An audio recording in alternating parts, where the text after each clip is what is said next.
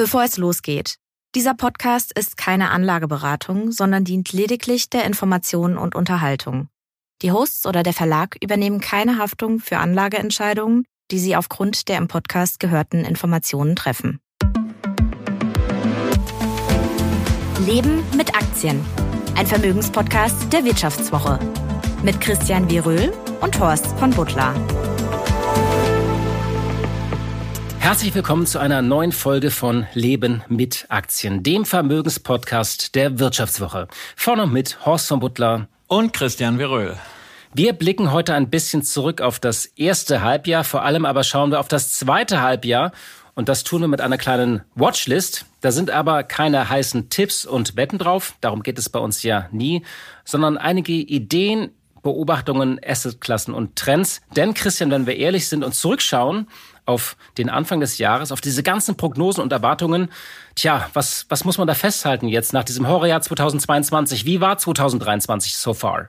Es wurde viel schwarz gemalt und es wird auch immer noch schwarz gemalt. Trotzdem steigen die Indizes. Ich meine, nicht nur die großen Tech-Werte, alles was mit KI zu tun hat, mit schönen Narrativen, sondern auch sowas wie der DAX plus 15 Prozent. Und irgendwie scheint es so die am meisten gehasste Aufwärtsbewegung der letzten Jahre zu sein, weil viele nicht dabei sind. Und in Amerika hat man dieses schöne Wort, we're climbing a wall of worries. Türmen sich quasi die Sorgen Sorgen auf, aber irgendwie ziehen sich die Kurse daran hoch.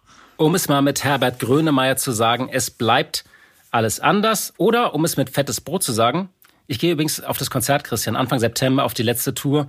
Noch einmal fettes Brot. Ja, gehen wir dahin und die haben ja den, das schöne Lied gesungen, äh, Jein. Und da heißt es also, soll ich, ein beherzter Einstieg in den Aktienmarkt, das fragen sich ja die Menschen, soll ich es wirklich machen oder lasse ich lieber sein? Ja, nein. Ich meine, jein, ich habe es ein bisschen gemacht im Januar und ich habe vor allem eines gemacht. Ich habe die Sparpläne meiner Kinder verdoppelt und aufgestockt.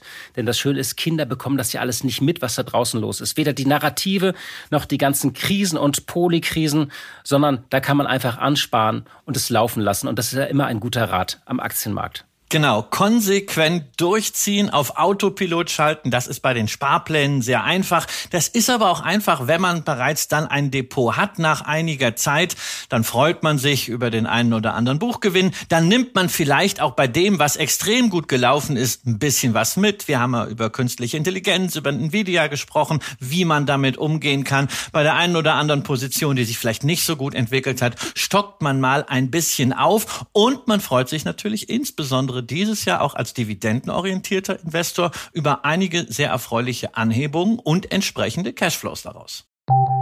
Nach einer kurzen Unterbrechung geht es gleich weiter. Bleiben Sie dran. Wie steht es um den Standort Deutschland? Wie entwickelt sich der Goldpreis? Wie führe ich in meinem Unternehmen KI ein? Ich bin Horst von Butler, Chefredakteur der Wirtschaftswoche und jeden Tag liefern wir Ihnen Analysen, Kommentare, Reportagen und Hintergründe, damit Sie fundierte Entscheidungen treffen können. Sei es für Ihr Geld, Ihre Immobilien, für Ihre Karriere oder für das eigene Unternehmen. Wir begleiten Sie beim nächsten Schritt und wir denken an den nächsten Schritt.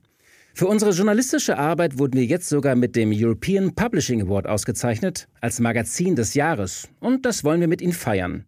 Auf vivo.de slash ausgezeichnet können Sie jetzt drei Monate lang die Vivo zum halben Preis lesen. Also da würde ich ja zuschlagen. Ich freue mich auf Sie.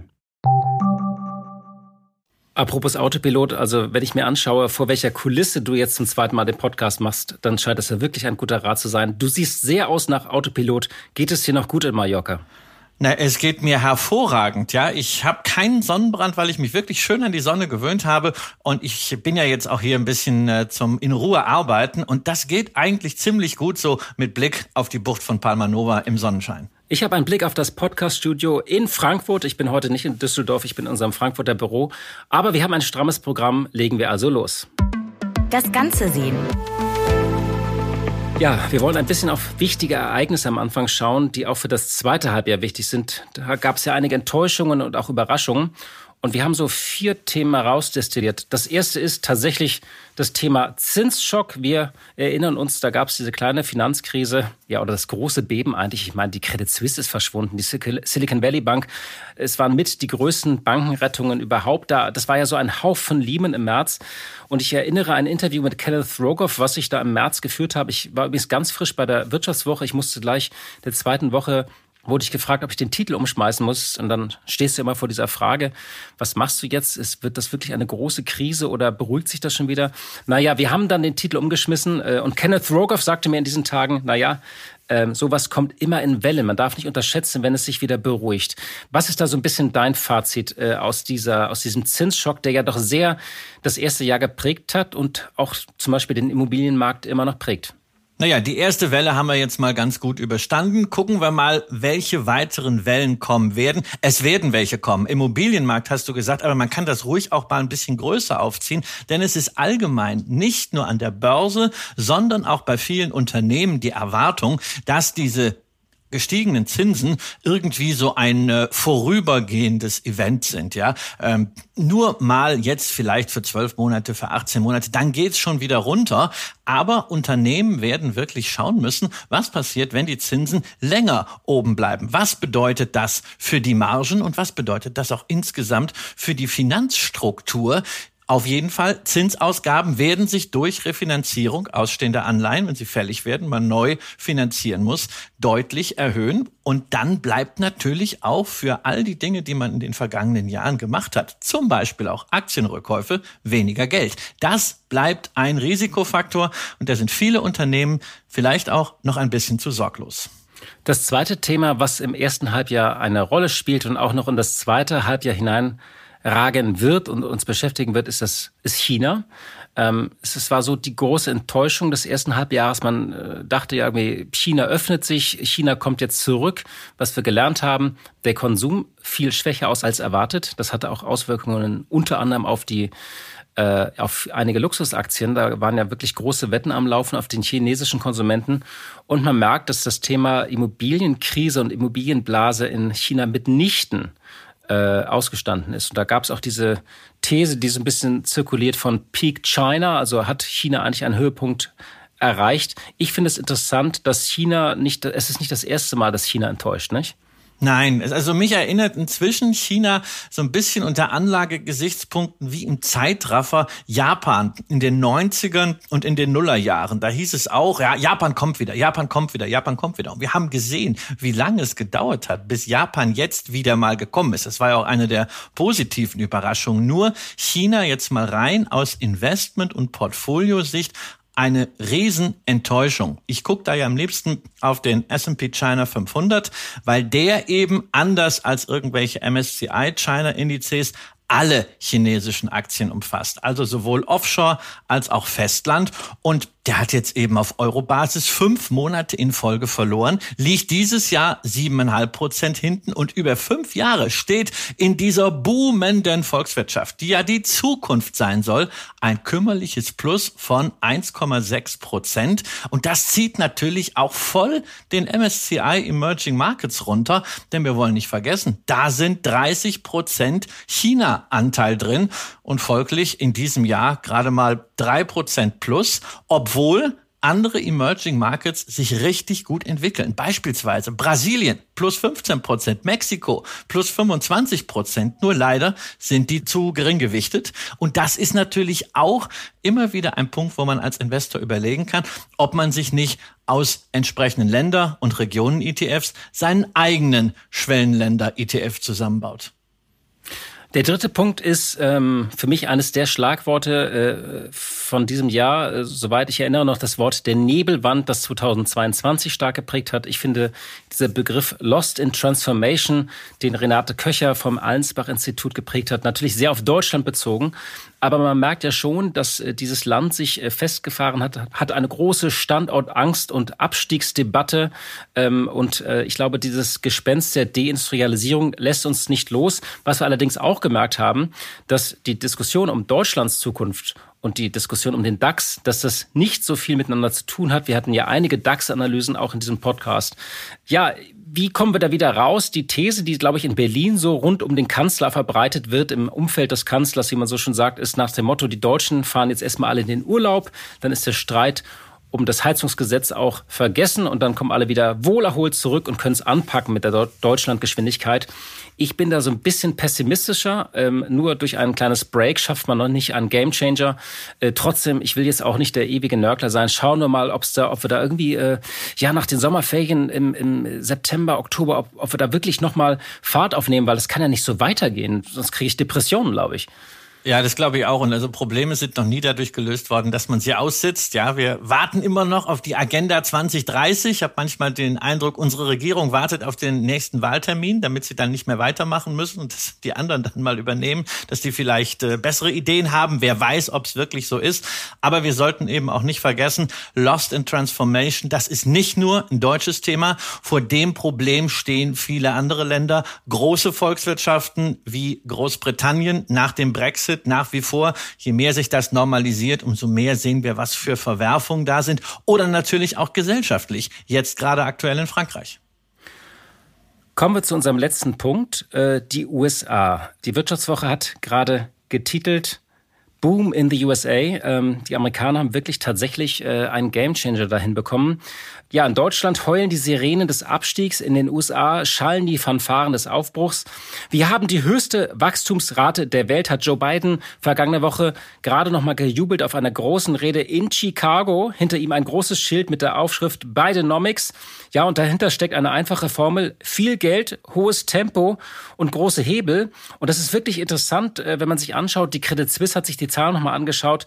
Alleine der RIA hat schon Investitionen gehebelt, also Ankündigung von Investitionen in Höhe von 77 Milliarden Dollar, davon alleine 50 Milliarden äh, Dollar in die Batterietechnik. Ich würde mal sagen, da ist ja doch der Hebel, den alle so suchen. Natürlich ist das jetzt nicht liberales Lehrbuch und natürlich weiß man nicht, äh, gibt es da wirklich Fehlinvestments, wird etwas äh, zu viel bezuschusst, hat man dann nicht Intel hoch 10. Auf der anderen Seite muss man sagen, na ja, da ist halt die Party gerade und äh, ob sich Ökonomen in zehn Jahren nochmal irgendwie über das Ganze beugen und sagen, äh, ob das jetzt nach Lehrbuch war oder nicht. Im Moment haben die Amerikaner das Momentum auf ihrer Seite. Es gibt die Wachstumsraten, es gibt Jobs und irgendwie alle schauen sich dieses ausgelobte Land an. Ja, wie Warren Buffett sagt, don't bet against America. Das zeigen die Amis jetzt wieder sehr, sehr deutlich. Warum Warren Buffett so positiv ist. Das liegt nicht nur daran, dass er Amerikaner ist und dass er diesen Aktienmarkt auch vor der Tür hat, sondern da werden Chancen ergriffen. Man diskutiert natürlich auch gerade auf Unternehmensebene sehr kontrovers und teilweise vorsichtig nachdenklich über alles, was mit KI zu tun hat. Aber man will diese Chancen, die sich daraus für Unternehmen, auch für gesellschaftliche Produktivität, gerade in einem schwierigen demografischen Umfeld eröffnen, öffnen, eben nicht schon am Anfang kaputt machen. Und da müssen wir natürlich aufpassen, dass wir nicht in Europa diese Chancen, die wir in den nächsten zehn Jahren haben, am Anfang aus Angst vor den Gefahren kaputt regulieren. Und dann haben wir wirklich erneut, wie bei der Plattformökonomie, besiegelt, dass wir nicht mitkommen. So, und du hast dir jetzt mal ähm, verschiedene Indizes auch nochmal angeschaut, äh, wie die performt haben. Das ist auch wichtig äh, mit Blick auf das zweite Halbjahr. Das sind deine berühmten hier, äh, deine äh, farbigen Karten, äh, weil das Interessante ist ja, ähm, es gab eine unerwartet starke erste Halbzeit für verschiedene Indizes. Ja, das war großartig. Das liegt natürlich ganz vorne mal wieder der Nasdaq mit einem Plus in Euro von über 30 Prozent. Natürlich, getragen von diesen großen Werten. Apple jetzt wieder bei drei Billionen US-Dollar Market Cap, Microsoft, Nvidia. Wir haben hier darüber gesprochen. Wir haben auch darüber gesprochen, dass der breite Markt da nicht ganz hinterherkommt. Aber trotzdem, auch da haben wir ordentliche Zuwächse gesehen. Wir haben einen schönen Anstieg gesehen in Japan. Wir haben eine eindrucksvolle Renaissance europäischer Standardwerte gesehen, wo wir ja auch schon drüber gesprochen haben. Es geht nicht um die Situation in den Ländern selbst, sondern es geht um Anpassungsfähigkeit großer Konzerne. Und insofern muss man auch hier wieder sagen, derjenige, der einfach dabei war, hat ein gutes Jahr gehabt. Derjenige, der immer wieder gegrübelt hat, soll ich es wirklich machen oder lasse ich es lieber sein, der hat auch das wieder verpasst. Und nochmal, dabei sein mit Aktien heißt ja nicht eine digitale Entscheidung, entweder 0 oder 100 Prozent. Es gibt ja auch was dazwischen. Eine Nachfrage zu Apple. Äh, wenn so eine Wegmarke erreicht wird von drei Billionen, schaust du noch darauf und, und rechnest du dann nochmal nach? Weil letzten Endes ist ähm, Apple ja auch ein Unternehmen, was äh, teils irgendwie mit einer wirklich äh, Marge von 25 Prozent und die werden bald irgendwie 100 Milliarden verdienen. Also es ist ein KGV von, was ist das, 30 sozusagen eigentlich. Also ist ja jetzt nicht astronomisch. Es ist auch keine Tech-Wette mehr, sondern es ist wirklich, finde ich, ein, ein Substanzwert, der zuverlässig auch Dividenden liefert, nicht? Ja, das ist natürlich schon so, aber Apple frisst sich auch selber durch diese immensen Aktienrückkäufe. Mir wäre da natürlich lieber, man würde ein bisschen mehr Dividende zahlen, man wird vielleicht auch mal ein bisschen mehr ins Geschäft investieren, ne? vielleicht das Mediengeschäft, Disney ist ja immer so eine Option. Aber was die Bewertung von Apple angeht, muss man natürlich schon sagen, auf diesem Niveau wird ja eigentlich schon eingepreist, dass die weiter in den nächsten Jahren mit fett zweistelligen Jahresraten wachsen. Und das in diesem Ökosystem so hinzukriegen, wird selbst für die laut Warren Buffett beste Company der Welt extrem ambitioniert. Also auch hier wieder das, was wir mehrfach im Laufe dieses Jahres gesagt haben, nicht extrapolieren. Kommen wir jetzt zu unserer Watchlist für das zweite Halbjahr. Das liegt im Trend. Ja, vorab nochmal gesagt, es gibt hier keine heißen Tipps oder Wetten, sondern einfach Themen und Gedanken und Investments, von denen wir überzeugt sind, dass man sie sich anschauen sollte, auf dem Radar haben sollte. Äh, wenn man zum Beispiel irgendwie sein Depot neu aufstellen will oder etwas anpassen möchte jetzt. Ja, um es mit einem Fußballbild zu sagen, grundsätzlich steht der Kader, aber nach der Hinrunde kann man ja mal punktuell sich verstärken. Und da fangen wir mit einer ganz äh, langweiligen, konservativen Anlegerklasse an. Aber Christian, dir war es nochmal wichtig, das hier aufzugreifen, weil alle sagen ja auch immer, es gibt keine Zinsen mehr. Jetzt gibt es schon ein bisschen Zinsen und es gibt diese Tagesgeldwetten. Aber man kann sich auch mal wieder etwas, äh, ja, sehr Konservatives anschauen. Du hast es auch auf Twitter gepostet, und zwar äh, kurzfristige Staatsanleihen. Ja, weil viele Anleger sagen natürlich, ja, es soll angeblich Zinsen geben, aber meine Online-Bank gibt mir nur 0, Punkt Fliegendreck an Zinsen oder ich muss erstmal Geld neu hinüberweisen, neue Konten aufmachen, ähnliches als Bestandskunde bin ich gar nichts wert. Hey, dann zeigt doch einfach der Bank, ihr könnt das selbst. Wenn man eine Hausbank hat, die einem günstige Anleihen-Orders ermöglicht, am besten natürlich immer eine Flat Fee Ansonsten kann man ja auch zum Discount Broker gehen. Dann hat man eine schöne Auswahl an Bundesanleihen, die sechs, zwölf, 18 Monate laufen und für diese Zeit annualisierte Renditen von mehr als drei Prozent per annum bieten. Und das ist doch eine wunderbare Basisausstattung, wenn man sagt, na ja, ich würde an gern ja schon ein bisschen mehr investieren, aber hm, ein bisschen auch noch mal zurückhalten, dann kann man das dort sehr sinnvoll und günstig und rentierlich parken. Und wenn man schon die Entscheidung getroffen hat, dass man im US-Dollar-Raum irgendwann mal ein bisschen nachlegen möchte, wenn vielleicht der eine oder andere euphorische Wert etwas zurückgekommen ist, wenn man auch gerade den US-Dollar für interessant hält, dann kann man natürlich auch jetzt im Dollarraum investieren, indem man kurzfristige amerikanische Staatsanleihen kauft. Da ist man bei mehr als fünf Prozent. Aber ganz wichtig, das ist eine Entscheidung für die Währung, denn so wie Euro-US-Dollar sich historisch entwickelt hat, können fünf Prozent Rendite auch ganz schnell weg sein. Selbst wenn wir sagen müssen, momentan Euro-US-Dollar in diesem Halbjahr in einer ganz engen Range.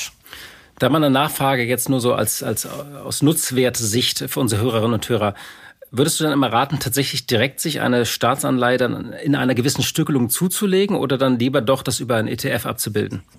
Du, das hängt sehr entscheidend davon ab, wie günstig man diese Staatsanleihen erwerben kann. Ja, wenn man das also mit vier oder zehn Dollar Flat Fee machen kann, dann ist das eine feine Sache. Dann kann man sich direkt die Anleihe kaufen. Es ist auch transparenter.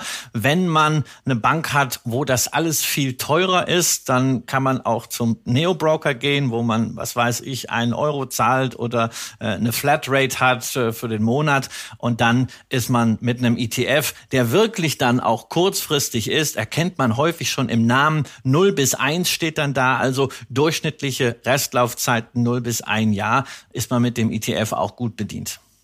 Kommen wir zur zweiten Idee auf unserer Watchlist. Äh, ja, Small Caps. Es gibt ja schon seit einiger Zeit diese Performance-Lücke zwischen großen und kleinen Werte und ja, die ist im ersten Halbjahr wieder weiter auseinandergegangen. Äh, in Euro hat der MSCI World Small Caps nur 5,6 Prozent zugelegt. Der MSCI World hat in dem Zeitraum knapp 13 Prozent äh, gewonnen. Über fünf Jahre äh, sieht's aus. 36 äh, Prozent für die Small Caps, 70 Prozent für den breiten Index. Ja, ich meine, da muss man einfach sagen, das ist ja so ein bisschen wie bei anderen Themen. Kann man mit diesen berühmten kleinen Small Caps überhaupt noch die Lücke schließen oder nicht?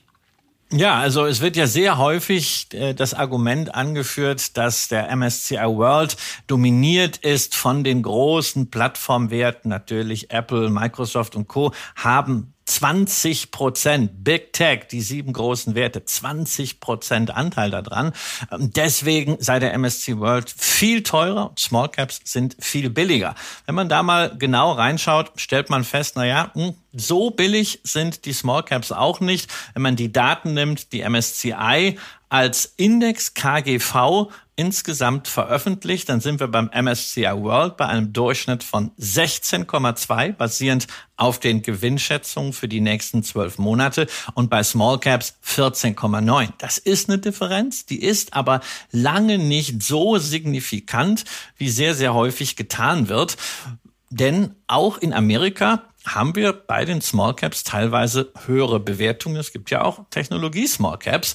Es ist eher ein Länderthema, da muss man sicherlich schon stärker den Fokus auf Europa richten, wo wir nur mit einem 12er KGV unterwegs sind. Deswegen, wenn jemand sagt, hey, also Small Caps, ich halte das nach wie vor für aussichtsreich, Unternehmen, die kleiner sind, sich mehr entwickeln können, die auch dieses Liquiditätspremium in der Wissenschaft haben, dann ist der MSCI Europe Small Cap oder auch ein aktiv gemanagter Small Cap Fonds sicherlich eine gute Idee.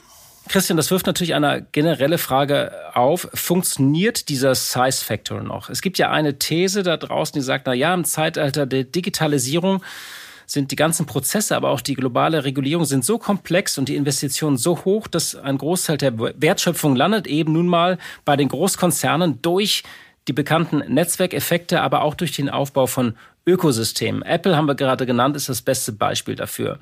Ich bin ja immer dann skeptisch, wenn eine These sozusagen immer wieder oft wiederholt wird, weil meistens tritt dann das Gegenteil ein. Aber wie schaust du denn auf diese These? Ja, diese These ist durchaus valid und es gibt inzwischen auch wissenschaftliche Arbeiten, die diesen Size-Faktor so ein bisschen in ein zweifelhaftes Licht rücken. Das ist nicht so, dass man sagen kann, ja, den gibt's jetzt überhaupt nicht mehr, aber man wird auch da einfach Fragen stellen müssen und auch da wieder das Thema, es ist keine digitale Entscheidung. Das ist ein durchaus valides Gegenargument. Man kann es natürlich auch anders sehen. Die Welt wird künftig so stark reguliert, was vor allen Dingen die großen Konzerne treffen wird und kleinere aktivere Unternehmen haben vielleicht mehr Möglichkeiten, durch kreative Geschäftsmodelle sich da eine profitable Lücke zu suchen. Ob man die jetzt mit einer Indexinvestition optimal trifft oder ob man da dann vielleicht doch gerade regional bezogen hier in Europa auf aktives Management setzt, ist dann eine andere Frage. Aber auch hier ganz klar, für mich gehören Small Caps in ein Portfolio, aber sie sind eine Beimischung. Das dritte Thema klingt so ein bisschen heißer und riskanter wieder. Biotechnologie, auch eine der großen ja, äh, Zukunftsmärkte, Hoffnungswerte, Zukunftstrends. Auf der anderen Seite gab es da ja auch immer wieder große Rückschläge und, und Enttäuschungen, wenn nicht gerade eine globale Pandemie war. Äh, allerdings hast du dir jetzt mal ein bisschen so die Zahlen angeschaut, weil es gibt tatsächlich einige Unternehmen mit einem ordentlichen Discount inzwischen. Ja, also ich schaue ja da bei der Biotechnologie nicht nur auf den Nasdaq Biotech Index, sondern ich schaue mal auf ein Unternehmen aus der Schweiz, auf eine Beteiligungsgesellschaft äh, BB Biotech. Das ist vom System her das, was wir vor einigen Wochen diskutiert haben bei den Investments der Milliardäre. Die haben fixes Kapital in ihrer Firma und das wird dann eben nicht rausgegeben, wenn man Anteile zurückgeben möchte, sondern das wird immer am Markt bewertet. Und manchmal gibt es einen Aufschlag und manchmal gibt es einen Abschlag. Und dieser Aufschlag auf BB Biotech, auf dieses Portfolio, der lag 2021, 22 teilweise bei 40 Prozent. Du hast also 40 Prozent mehr für dieses Beteiligungsvermögen gezahlt, als es wirklich zu diesem Zeitpunkt wert war, denn da sind nur börsennotierte Beteiligungen drin. Man kann das also wunderbar ermitteln und dieses Aufgeld wurde nun brutal abgebaut und tatsächlich sind wir jetzt bei BB Biotech wieder in der Situation, dass tatsächlich es mit einem Abgeld gehandelt wird. Das heißt, der Kurs an der Börse ist aktuell etwa 5, 6 Prozent niedriger als das, was das Vermögen wert ist. Und in der Vergangenheit war das eigentlich ein ganz guter Trigger dafür, dass man sagen konnte, na ja, jetzt ist dieses Stimmungshoch komplett abverkauft worden. Man ist nicht mehr bereit, dieses Management mit einem irrwitzigen Aufschlag zu bezahlen. Die Euphorie ist komplett draußen draußen. Und das kann mittelfristig ein interessanter Wendepunkt sein. Lass uns in dem Zusammenhang doch nochmal auf BioNTech schauen. Ähm, die sind ja jetzt so bei 26 Milliarden Marktkapitalisierung. Ähm, die Aktie ist auf von 150 Dollar in diesem Jahr auf 100 Dollar abgesagt. Ist ein intakter Abwärtstrend, muss man leider sagen. Immerhin haben die im ersten Quartal äh, dieses Jahres noch 1,3 Milliarden Umsatz gemacht und rund 540 Millionen äh, Nettoeinkommen gehabt, also gut verdient. Vermutlich werden die so bei 5 Milliarden Umsatz landen. Bei BioNTech hatten wir tatsächlich immer diese These, es ist jetzt ein inzwischen gut durchfinanziertes, also durch die Pandemie, durch diese ganzen äh, ja, Impfshots durchfinanziertes Unternehmen in der Krebsforschung mit einem, einer innovativen Krebsforschung. Ähm, das reicht aber offensichtlich nicht als Börsenstory, nicht? Nein, momentan reicht das nicht. Das sieht man auch daran. Du hast die Market Cap erwähnt, 26 Milliarden. Der Enterprise Value, also der Unternehmenswert, Marktkapitalisierung abzüglich der Liquidität, die in der Firma ist, ist nur noch 12,8 Milliarden. Das heißt, das Geschäft ist also sehr, sehr niedrig bewertet worden und man kann auch eigentlich davon ausgehen, dass das momentan, solange es nicht irgendwelche Erfolgsmeldungen aus der Forschung gibt, Zulassungen oder zumindest sehr erfolgreiche Studien, ähm, dass sich das weiter Richtung Cashwert annähert, weil eben die Euphorie, die Faszination draußen ist. Aber man darf halt dabei dann auch nicht vergessen, es ist ein forschendes Unternehmen und Forschung, gerade jetzt in diesem onkologischen Bereich, geht nicht wie Project Lightspeed. Das dauert länger. Da reden wir über Jahre. Ich habe ja bei BioNTech äh, mal wirklich eine furchtbare Timing-Erfahrung gehabt. Ich habe äh, mal gesagt, also die Aktie kann durchaus sich so erfolgreich entwickeln, dass das Unternehmen mal wirklich eine 500 bis eine äh, Milliarden bis 1000 Milliarden Company wird, wenn das alles erfolgreich wird. Kurze Zeit danach ging es runter. Ich bleib bei dieser Meinung, wie das auch für andere Biotechnologieunternehmen gilt. Du musst halt bloß warten, reden, nicht? Genau, wir reden über einen Zeitraum von zehn Jahren, den man da drin haben muss. Und wir sprechen natürlich darüber, dass man es nicht auf ein Unternehmen konzentrieren sollte. Gerade in der Biotechnologie ist es wichtig, entsprechend zu diversifizieren. Deshalb sowas wie BB Biotech, wo wir immer 29 Beteiligungen drin haben, auch wenn das ein bisschen klumpig ist, weil äh, 50 Prozent des Portfolios auf fünf Firmen äh, sich fokussieren. Oder man nimmt halt wirklich einen Index. So, das vorletzte Thema, erneuerbare Energien. Ja gut, das ist auch so ein Megatrendthema natürlich, ähm, denn die Nachfrage nach grünem Strom ist hoch und wird auch höher durch sogenannte Power Purchase Agreements. Das sind praktisch Verträge, die große Industriekonzerne schließen mit diesen Unternehmen, also Unternehmen, die einen hohen Strombedarf haben oder ihn auch in Zukunft erwarten. Das sind tatsächlich dann Chemiekonzerne, Stahlkonzerne, klassische Industrieunternehmen und die schließen solche Verträge und deswegen ist eigentlich oder auch äh, tatsächlich das Thema Rechenzentren, also die, der Bedarf an Rech äh, oder die Kapazitäten an Rechenzentren nehmen ja zu und damit auch der weltweite Strombedarf. Insofern ist da schon Musik drin, aber auch da ist es so, kurzfristig sollte man da nicht auf Gewinne hoffen. Auch das ist ein, da braucht man etwas äh, für ein lange Atmen. Du hast dir jetzt mal die Daten angeschaut. Auf fünf Jahre liegt es zwar im Plus. Auf dieses Jahr gesehen ist das noch nicht so. Da sehe ich auch viel Rot. Ja, da ist eigentlich also eine, eine Brookfield Renewable Partners, die ja nicht nur in dieser komischen kanadischen Struktur handelbar ist, sondern auch in der US-amerikanischen Spiegelstruktur. 15 Prozent minus, eine Encarvis 17 Prozent minus, eine Atlantica 28 Prozent minus. Der Index Global X Renewable Energy Producers 18 Prozent minus. Das ist ja quasi so ein bisschen, als wenn das Thema grüner Strom gar nicht mehr aktuell wäre. Aber da haben wir letztes Jahr halt eine gigantische Euphorie gesehen. Jetzt sehen wir, dass einfach die Pipelines abgearbeitet werden. Du hast es erwähnt, äh, KI Riesenthema. Ich habe das gerade noch äh, diese Woche von einem Investorenkollegen gehört, der von Brookfield Renewable äh, einen äh, ähm, C-Level Officer, also einen Manager in einer Roadshow gesehen hat. Und der hat erzählt, dass Big Tech wirklich auf der Suche ist nach grünem Strom, denn die brauchen nicht nur Strom, sondern die wollen auch ihr Nachhaltigkeitsrating natürlich oben halten. Und das Geschäft geht weiter, während das an der Börse momentan vorbeizieht. Und das ist eigentlich auch eine schöne Gelegenheit, Gelegenheit, um ein bisschen was einzusammeln. Und als Anleger muss ich mir dann die Frage stellen, will ich die Früchte sofort haben? Will ich also Unternehmen haben, die mir schon jetzt auch eine ordentliche Dividende zahlen? Dann bin ich bei einer Brookfield oder bei einer Atlantica. Oder will ich voll auf Wachstum gehen? Dann wäre man zum Beispiel hier in Europa bei einer Incavis, die die Dividende gestrichen haben. Oder man sagt sich halt, okay, ich gehe es ganz breit an mit so einem ETF auf den Global X Renewable Energy. Kommen wir als letztes nochmal auf die älteste Anlageklasse der Welt oder wie der ehemalige US-Finanzminister Larry Summers immer sagte, Gold ist a Mega-Hedge. Ja, da ist einiges passiert. Die Zinsen sind ja stark gestiegen. Die Notenbanken haben nicht nur praktisch die Politik des billigen Geldes beendet, sondern äh, auch Gold verkauft und es gibt eine einigermaßen geopolitische Entspannung, was nur heißt, wir haben uns an manche Zustände gewöhnt. Und je sicherer oder kalkulierbarer einem die Welt erscheint, desto schlechter ist es ja für Gold. Naja, und dafür hat sich das Gold eigentlich ganz gut gehalten, ne, Christian? Und du hast dir jetzt mal die Korrelation auch ein bisschen angeschaut.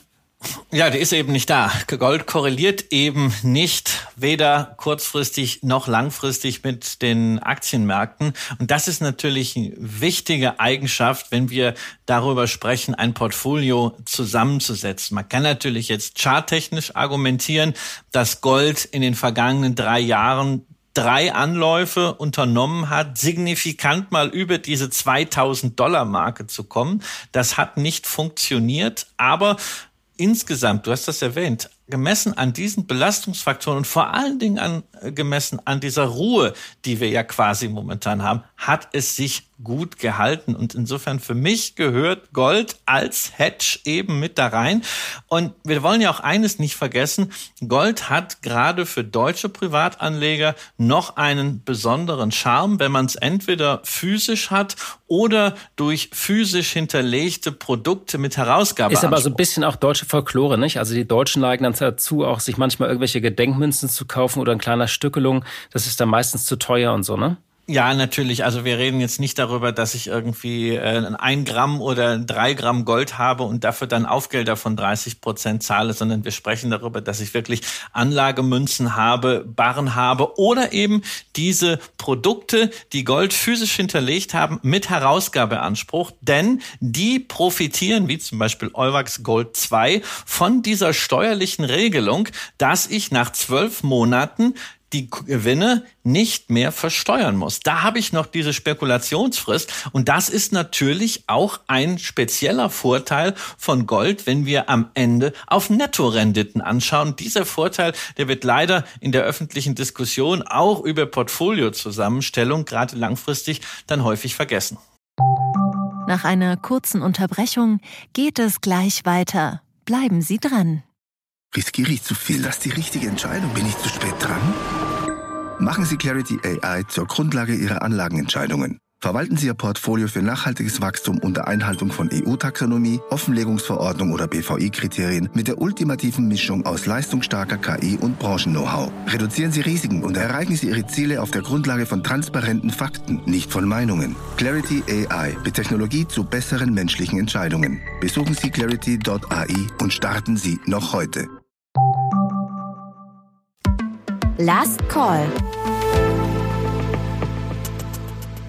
Wir kommen jetzt zu einer Aktie, wo viele sich vielleicht auch erstmal fragen, äh, was machen die denn genau? Und ich steige dann immer ganz gerne mit dem einfachsten Produkt ein. Die machen unter anderem diese Post-its. Das sind diese gelben Zettel, wo man sich immer das notiert, auch für diesen Podcast, was man sich nicht behält. Äh, auf jeden Fall, trotz der Digitalisierung kleben die ja immer noch überall, zumindest bei mir. Aber das ist natürlich nur ein Produkt von vielen. Ich hätte immer übrigens gedacht, dass das irgendein Hidden Champion erfunden hat. Nein, es ist das Unternehmen äh, 3M. Und da ist jetzt äh, etwas Interessantes passiert und deswegen greifen wir das Unternehmen nochmal auf. Äh, alle Unternehmen, die ja viele Produkte herstellen oder ein Mischkonzern sind, sind immer wieder auch mal Klagen ausgeliefert. Und äh, ja, es gibt jetzt äh, bei 3M eine interessante Nachricht. Wegen der Verunreinigung von Trinkwasser mit sogenannten ewigen Chemikalien, das ist übrigens auch ein Megatrend, das sollte man sich anschauen. Da gibt es auch eine Regulierung in der EU.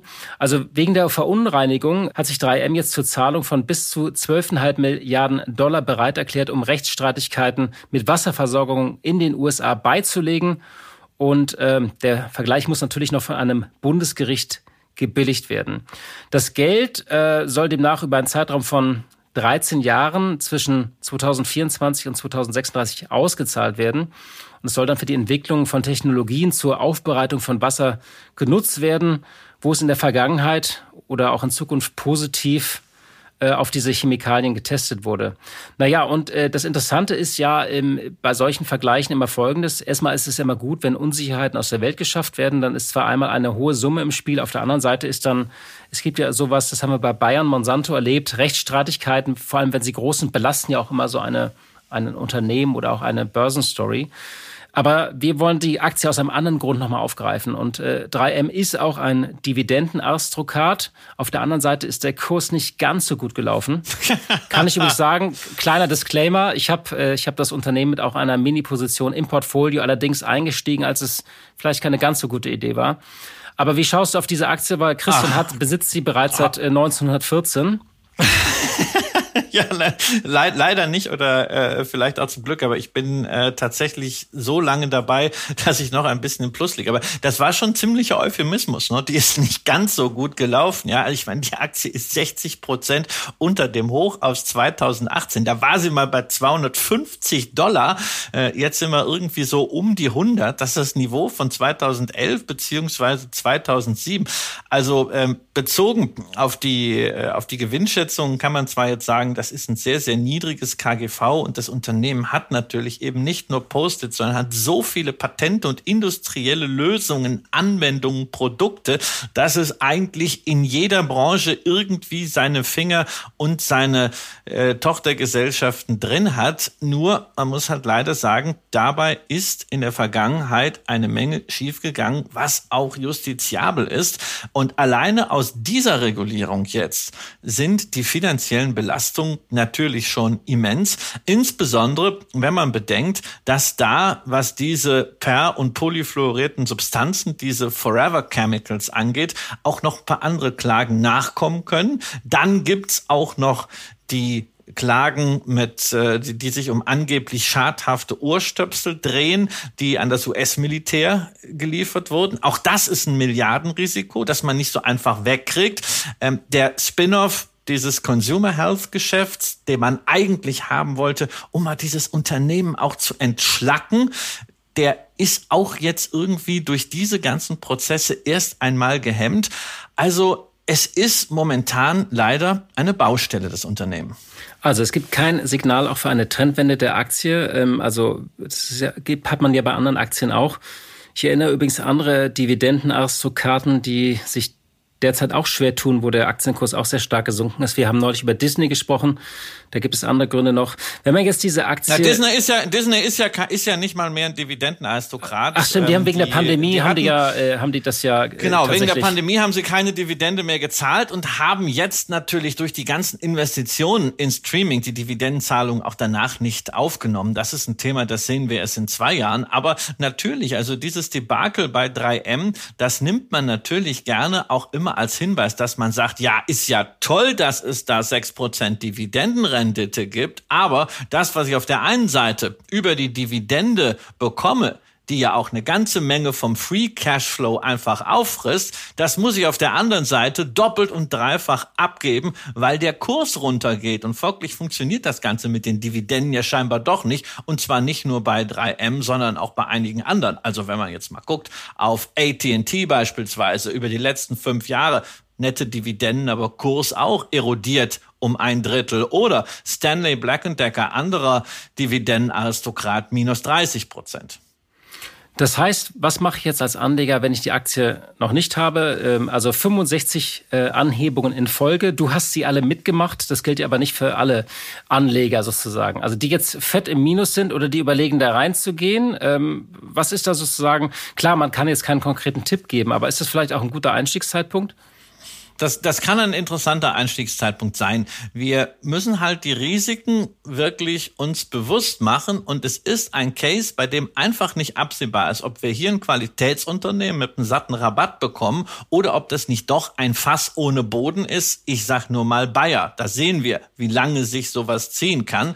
Und wer so ein Prozent in dieser Aktie hat, wie ich und schon länger engagiert ist, der ist entspannt. Wer gesagt hat, okay, ich möchte Dividendenaristokraten mit einer Möglichkeit möglichst hohen Rendite haben und ich suche mir dann drei, vier, fünf nur davon aus, der ist nicht entspannt und der sollte wirklich auf seine Strategie schauen und da entsprechend breiter diversifizieren. Denn natürlich, es gibt bei den Dividendenaristokraten eine ganze Reihe von Problemkindern. Aber insgesamt gibt es allein in den USA über 60 dieser Firmen, die seit über 25 Jahren ihre Dividende jedes Jahr immer wieder angehoben haben. Und wenn wir uns den entsprechenden Index, den S&P 500 Dividend Aristocrats, über die letzten zehn Jahre mal anschauen, dann stellen wir fest, mit einem Plus von 11 Prozent per annum ist er sogar besser gelaufen als der breite S&P 500 bei Gleichgewichtung und nur marginal schlechter als der S&P 500 mit seinen ganzen Technologieklumpen. Und Dividendenaristokraten heißt eben auch nicht irgendwelche langweiligen, trägen Firmen mit einem Haufen Problemen, sondern Dividendenaristokraten, das ist zum Beispiel auch eine Albemarle Corporation, einer der größten Lithiumproduzenten der Welt. Da hast du also sofort diese Elektromobilitätsfantasie drin. Da zählt S&P selber mit dazu. Da ist Brown Brown, ein Finanzunternehmen mit 140 Prozent Kurszuwachs in den letzten fünf Jahren dabei. Roper Industries, Technologie für die Industrie, über 74 Prozent Kurszuwachs. Alles ohne die Dividenden, die dann noch oben drauf kommen. Und das sieht man, wenn man hier in die Breite gegangen ist. Entweder, weil man sich selber günstig das Portfolio zusammengestellt hat beim Neo-Broker oder weil man ein ETF genommen hat, dann hat man hier tatsächlich richtigen Mehrwert in seinem Portfolio geschaffen. Ja, Christian, das war doch wirklich eine schöne Lektion ins Stammbuch zum Thema Dividendenaristokraten und ich denke, wir sind durch für heute, nicht? Ja, und Tanja Schumann sagte mal im Dschungelcamp einen sehr schönen Spruch, wenn man durch ist, ist man durch. Und äh, insofern verabschieden wir uns heute von unseren Hörerinnen und Hörern. Ähm, wir hatten jetzt Ideen für die Sommerpause, aber das Schöne ist ja, wir machen eigentlich gar keine Sommerpause. Wir ziehen durch und werden auch in den nächsten Wochen weiter da sein. Machen Sie es gut. Leben mit Aktien. Ein Vermögenspodcast der Wirtschaftswoche.